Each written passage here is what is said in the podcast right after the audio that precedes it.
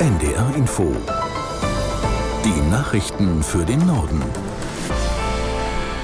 Um 19.32 Uhr mit Martin Wilhelmi. Die Regierungsfraktionen in Berlin wollen den Bundeshaushalt für das kommende Jahr erst später verabschieden. Die Fraktionsvorsitzenden von SPD, Grünen und FDP teilten zur Begründung mit, es müssten nach dem Urteil des Bundesverfassungsgerichts zur Schuldenpolitik der Bundesregierung zunächst noch offene Fragen geklärt werden, die auch den Haushalt dieses Jahres betreffen. Aus Berlin Lothar Lenz. Offen ist, ob nach dem Karlsruher Urteil auch der laufende Haushalt dieses Jahres gegen die Verfassung verstößt.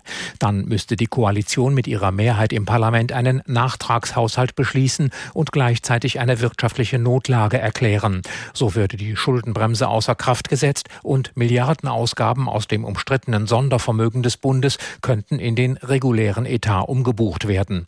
Dazu zählt zum Beispiel die Strom- und Gaspreisbremse für Verbraucher und Unternehmen, die allein in diesem diesem Jahr bereits 30 Milliarden Euro kostete. Morgen soll eine Feuerpause im Gazastreifen gelten, sobald die Hamas die ersten Geiseln freigelassen hat. Offenbar wurde vereinbart, dass morgen zunächst zehn Frauen und Kinder am Grenzübergang Rafah an das Rote Kreuz übergeben werden. Israel wird im Gegenzug palästinensische Gefangene freilassen. Die meisten sind Jugendliche, die wegen Steinwürfen oder Unruhestiftung inhaftiert sind. Mit dem Austausch sollen vier Tage Feuerpause beginnen. In der Zeit soll auch Hilfsgüter nach Gaza gebracht werden. Deutschland und Italien wollen künftig auf verschiedenen Gebieten enger zusammenarbeiten.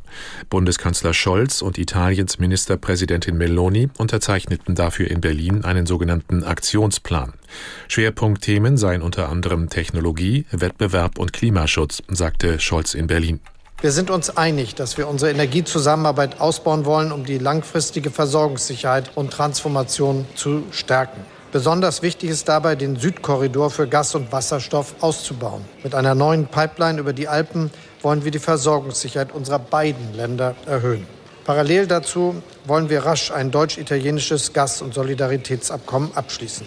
Um unsere Volkswirtschaften zu stärken, wollen wir miteinander sprechen, wie wir den Mittelstand besser fördern. Genehmigungsverfahren beschleunigen und Innovationen, insbesondere bei künstlicher Intelligenz, erleichtern können. Bundeskanzler Scholz. Das Europäische Parlament hat sich dagegen ausgesprochen, den Einsatz von Pestiziden in den kommenden Jahren deutlich zu verringern. Ein Antrag der Grünen sah eine Reduzierung von chemischen Pflanzenschutzmitteln in der EU bis zum Jahr 2030 um die Hälfte vor. Außerdem ein komplettes Verbot, etwa in der Nähe von Kinderspielplätzen. Umweltverbände waren dafür, Landwirte hatten dagegen Ernteausfälle befürchtet. Über die künftig erlaubte Menge an eingesetzten Pestiziden müssen nun wieder die europäischen Mitgliedstaaten mit der EU-Kommission verhandeln. Und das waren die Nachrichten.